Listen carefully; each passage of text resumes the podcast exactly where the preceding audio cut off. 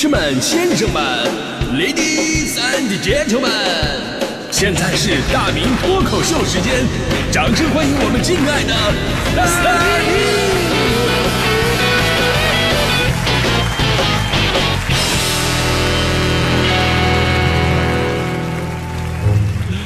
好，欢迎各位来到今天的大明脱口秀，我是大明啊。今天咱们说这个办公室人情味儿啊，就是我最开始的印象啊，是我小的时候看过的一个电视剧，我相信很多朋友都看过《编辑部的故事》啊，编辑部的故事，这个有点暴露年龄啊。其实我特别想说，我小时候看的这是《琅琊榜》啊，对吧？这但是咱们都太熟悉了，对吧？就就彼此太了解就算了啊。我说那个编辑部的故事，很多朋友一定都看过啊，绝对经典啊！葛优演的李东宝啊，吕丽萍老师演的葛玲，里边好多老戏骨前辈我都记不住名字了。就算你把那会儿就客串的小演员你例举出来，你会发现人在今天都是超级大腕。那冯小刚就不说了啊，张国立对吧？张国立老师，你大伙儿都可以看看张国立老师在里边的客串，他辈他这辈子都再也没有那么演过，那演的非常妖娆。小品演员郭冬临啊，还有当时当老板的李成儒。然后竟然里边还有于谦于大爷啊，里边演一片警。你说我这记忆力，一看我小时候就没好好学习。那 咱们今天啊，不是说回顾经典，我就是说我那会儿特别喜欢看这个编辑部的故事，因为编辑部的故事呢，就是发生在办公室里边的事儿，而且这个办公室是充满了人情味儿，不仅仅有对社会的关注，也有家长里短那些温暖，甚至还有办公室恋情，对吧？办公室恋情，就到最后呢，也没也没交代说这个李东宝跟葛玲到底有没有在一起。可见那会儿就在影视办公室恋情都是没有什么好结果的，但是后来好像有续集啊，续集是九七年九几年出的，俩人好了。这续集应该是十年之后为了什么春节贺岁临时拍的，相当于贺岁片儿，所以好了呢也是逢场作戏而已。那你说当时他俩没没没好没在一起，给我造成的阴影有多大，是吧？其实那会儿看这个作品的感受呢，就是特别的温暖，然后呢会对自己的未来工作的环境有一个憧憬。啊，这个你说以后工作办公室里边同事都跟家人一样多好啊！领导就像是慈祥的老父亲，有经验的老同事就像是叔叔，啊，年纪差不多的就像是我的兄弟，呃，长得一般的女同事就好像是我的姐姐，长得好看的都是我的女朋友，大家伙在一起其乐融融啊！当然这是我那会儿的幻想啊，也不是所有人都是我这么想的。我同桌当时就说他一点都不羡慕那种办公环境，我说为什么呀？他说：“那一个办公室里那么多人，你受得了吗？对吧？我必须得是自己一个房间，单独带窗的那种独立办公室，就我一人儿。哎，呃，后来他的梦想实现了，那他当门卫了。当然，我们说这个年代不一样啊，这个办公室的文化就不一样啊。在二三十年前，我们小的时候，街坊四邻都很熟悉啊，对吧？现在你隔壁邻居你叫什么名你都不知道吧，对吧？二三十年前，那办公室里边相处的跟家人一样，但是今天。”办公室里边要不要有人情味儿，都已经成了一个很有争议的话题了。因为现在啊，一提到办公室，那很多人都说：“哎呀，这个我们呐，跟父母那一代已经不一样了。父母那一代什么呀？他们都是工人、农民出身，都是普通的劳动者，所以说大家抱团没什么，也是很自然的一种现象。但我们不一样，我们什么白领啊、精英群体呀、狼性文化呀。”这样竞争力十足的职场当中，是不应该也没有时间掺杂个人情感的啊！我就是个磨得感情的挣钱机器。哎，怎么说呢？就我想说，就是这些办公室的白领们自以为自己的表现优于自己的父母，其实这不过是因为咱们国家经济结构转型而造成的误会而已。现在在公司格子间里边吭哧吭哧做 PPT 的，电脑前面噼里啪啦码字的。啊，喝着咖啡做表格的，贴着一大堆的便利贴打电话的，就咱们这些人，跟当年踩着缝纫机的女工们，车间里边做这个流水线的兄弟们，咱们没有什么本质区别。所以，不要以为自己曲高和寡，再厉害的人也需要有办公室的温暖。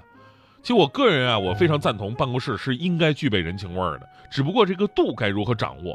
我们总是在宣扬啊，这个一线城市的城市病，什么城市病啊？就是人情冷漠。啊，经常听到什么职员像蚂蚁，整天爬来爬去，忙碌不停；老板就像大马疯子啊，这个成天飞来飞去，在外面忙碌不停，一回到办公室就时不时蛰你一下子。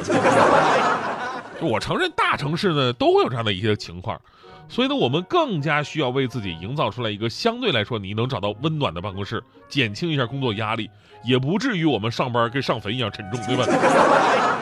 之前呢有好多关于办公室人情冷漠的话题。其中有一个很现实的一个情况，对吧？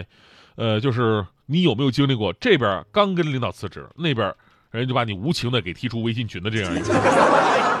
我相信很多朋友都经历过吧？啊，道理是这么个道理，对不对？但是能不能让我走得安详一点，对吧？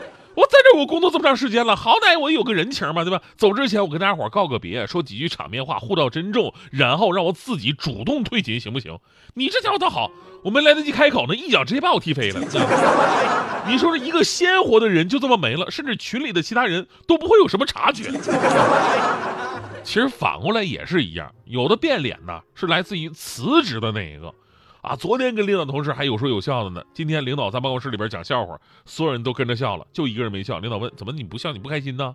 哥们说了：“没有啊，我要辞职了嘛，就是没有必要跟着笑了。”就明白很多人都会刻意的保持同事距离，这点没错。但这个距离有多少？办公室的人情味该有多少度多浓啊？这就是一个很科学的问题了。对谁啊都敬而远之，你会活得太累，而且关键时刻能帮你的人不会太多。但是呢，跟谁都走得特别的近，啥话都说，那更加危险，甚至还会影响你的职业口碑。所以呢，俩人关系更进一步的方式是什么呀？我们都知道是聊一些隐私的、八卦呀。啊，这个不是不能聊，看你聊什么。你像个人爱好啊、理财经验呐、旅行经历、消费美容、呃、教育培训，这些其实都是隐私，但是你也可以聊啊，对吧？没什么关系。哎，这没什么重要的秘密，主要是。但同样是隐私，你像个人收入。你跟领导的私交，啊，对其他同事跟领导的一些看法，啊，自己相对比较私密的感情问题，甚至上你喜欢上办公室的谁谁谁了，你这些个你就千万就不能说了，你说完以后就成为一传十十传百的秘密，然后就见仁见智。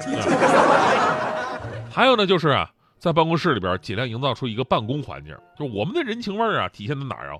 体现在互帮互助上，而不是说唠闲嗑扯闲篇儿互相分享自己的零食。大迪就是，哎呦我的天哪，每天呢自己带一大堆的零食，然后还要到别人那儿看看有没有什么好吃的啊，对吧？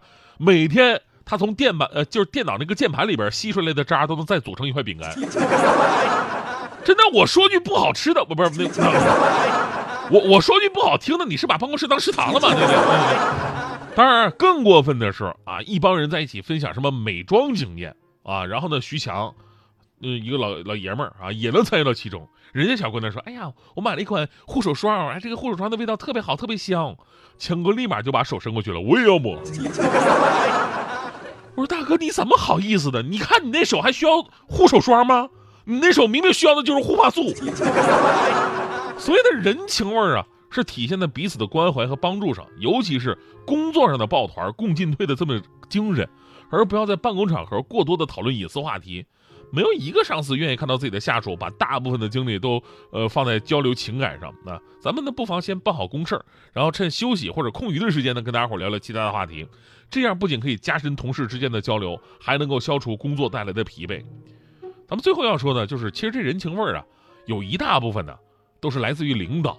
哎，一位有人情味儿的领导，其实就能让一个单位、一个公司、一个办公室特别的温暖。你比方说我们领导吧，啊，我们领导平时对我们。关怀爱护，对吧？而且知人善用，哎，就在这儿能找到成就感。你看我，我是来咱们交通广播，我我来才多长时间？我来了也就大半年的时间。但是这次春节回来，领导当时跟我说，说大明哥，你工作非常出色。我们几个领导特意开了一个大会，我们讨论了一下，最终决定了，嗯，你现在就可以做节目部主任的位子了。我当时我一听，我的天呐，节目部主任的位子，我我特别开心。当时我领我握着领导的手，我这我久久不能放开。我说谢谢领导，谢谢领导的信任。领导说你别愣着了，你赶紧把那个主任那个椅子搬走吧啊！啊，呃，主任人家自己换了一个真皮的。合计我就是坐了人家淘汰了一个椅子是吧？不是领导，这事你们犯得着还开个会讨论吗？有时很坏，有时。